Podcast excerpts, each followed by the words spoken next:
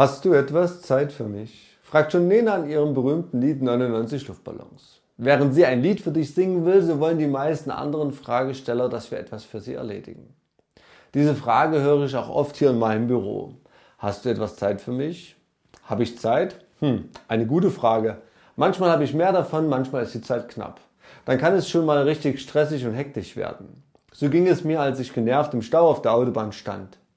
Als ich dann während dieser Fahrt in einem Vortrag Prediger 3, Vers 1, alles hat seine Zeit hörte, empfand ich das als sehr wohltuend. Ich konnte dann gelassener sein. Schaut mit mir, was der Vers uns noch so über Zeit zu sagen hat. Ich lese uns Prediger 3, Vers 1 bis 8 vor. Alles hat seine bestimmte Stunde und jedes Vorhaben unter dem Himmel hat seine Zeit. Geboren werden hat seine Zeit und Sterben hat seine Zeit. Pflanzen hat seine Zeit und das gepflanzte Ausreißen hat seine Zeit. Töten hat seine Zeit und heilen hat seine Zeit. Zerstören hat seine Zeit und bauen hat seine Zeit. Weinen hat seine Zeit und lachen hat seine Zeit. Klagen hat seine Zeit und tanzen hat seine Zeit. Steine schleudern hat seine Zeit und Steine sammeln hat seine Zeit. Umarmen hat seine Zeit und sich der Umarmung enthalten hat auch seine Zeit. Suchen hat seine Zeit und verlieren hat seine Zeit. Aufbewahren hat seine Zeit und wegwerfen hat seine Zeit. Zerreißen hat seine Zeit und flicken hat seine Zeit. Schweigen hat seine Zeit und reden hat seine Zeit. Lieben hat seine Zeit und hassen hat seine Zeit. Krieg hat seine Zeit und Frieden hat seine Zeit. In wenigen Worten beschreibt der Prediger die Facetten unserer Lebenszeit. Doch wie gehen wir mit dieser Zeit um? Kennst du Menschen, die beim Essen immer schlingen? Ich habe den Eindruck, dass viele es mit der Zeit genauso machen. Man ist immer in Eile, um jede Minute auszunutzen. Und dann gibt es aber auch Situationen, in denen die Zeit so bedeutungslos dahin plätschert. Zum Beispiel beim Wartezimmer, beim Arzt. Mein Eindruck ist, dass in beiden Situationen keine Rede von genießen, auskosten sein kann. Darum geht es jetzt nicht um Zeitspartipps, sondern um Tipps zum Zeitgenießen. Was redet uns Gott durch diese Bibelverse? Erster Tipp, Gott gibt dir für alles Zeit. Prediger 3, 1a. Alles hat seine Zeit. Zuerst dachte ich bei diesem Satz daran, wie oft ich nicht genug Zeit hatte, um alles an meinem Arbeitstag oder an meinem freien Tag zu erledigen. Da hatte ich bei weitem nicht für alles Zeit. Aber Gott gibt uns hier eine andere Perspektive. Er erinnert uns daran, dass er uns Zeit zur Verfügung stellt.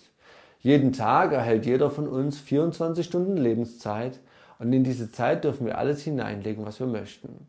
Wir haben Zeit zum Schlafen, zum Essen, zum Arbeiten, Freizeit gestalten und viel mehr. Und diese Stunden dürfen wir füllen, die dürfen wir nutzen, auskosten, genießen. Sie sind ein Geschenk unseres Schöpfers. Unsere Zeit, unser Leben dürfen wir bewusst gestalten. Darum sollten wir die Uhr oder den Terminkalender nicht als unsere Gegner sehen, sondern als Hilfen, um unsere Stunden mit dem wirklich Wichtigen zu füllen. Heute klagen viele Menschen, ich habe keine Zeit. Obwohl mir bei einer Bergwerksbesichtigung erst wieder klar wurde, wie viel mehr Zeit wir heute haben als frühere Generationen. Denn da wurde berichtet, wie die Bergleute damals 14 bis 16 Stunden pro Tag arbeiteten und der Sonntag ihr einziger freier Tag, ihr Ruhetag war. Im Vergleich gesehen haben wir also mehr freie Zeit zur Verfügung als sie, aber trotzdem empfinden wir einen Zeitmangel. Es gilt nicht der Zeit nachzujagen, so nach dem Motto, wenn ich mal Zeit habe, dann kümmere ich mich um die wichtigen Dinge. Es gilt sich die Zeit zu nehmen. Nimm dir bewusst Zeit, plane Zeit ein, setze Prioritäten. Nur so wirst du deine Zeit wirklich genießen können, weil du dann weißt, ich verbringe sie mit dem, was mir wichtig ist.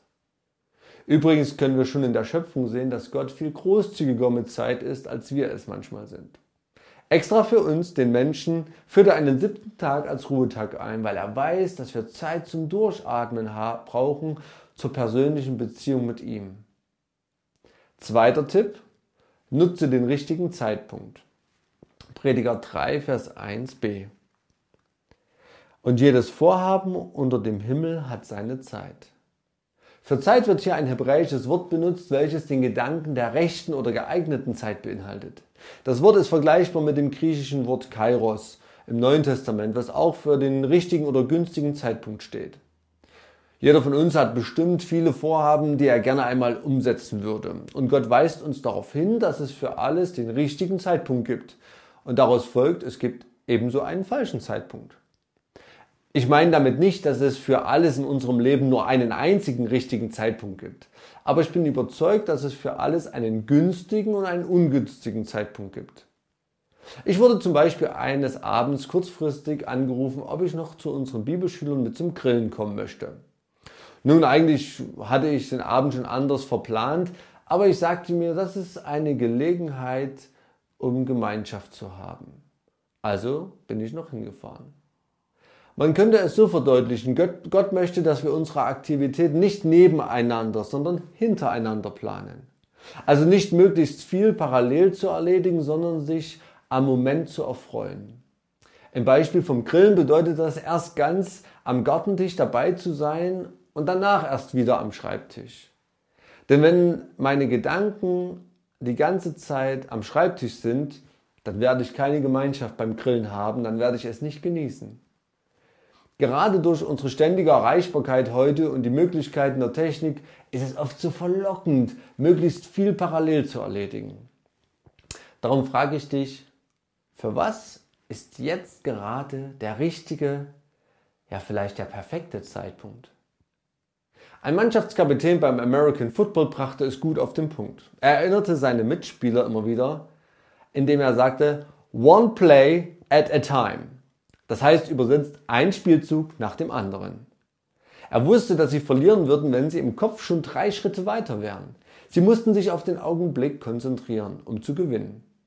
Und Jesus möchte dir helfen zu entscheiden, wofür jetzt der richtige Zeitpunkt ist. Bei mir sind das zum Beispiel meine Kinder.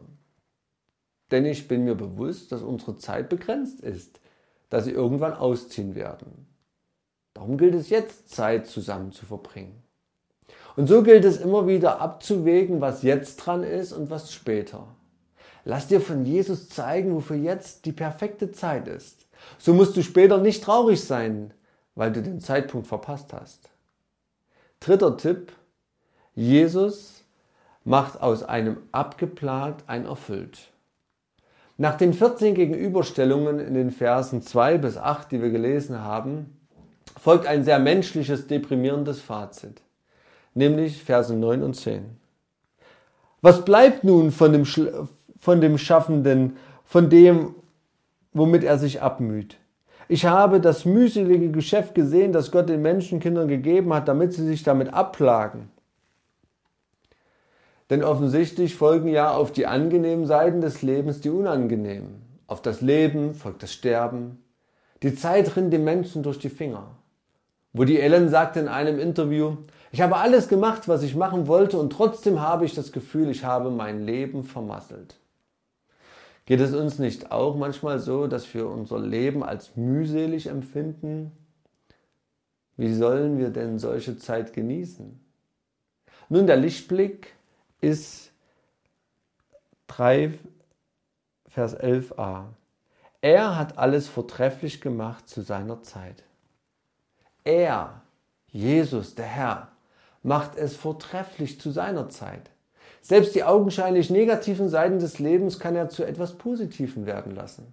Zum Beispiel hat Weinen seine Zeit, doch gerade dann dürfen wir Jesu Trost erleben oder die Zeit des Hasses dürfen wir mit Jesu Hilfe überwinden durch die Liebe.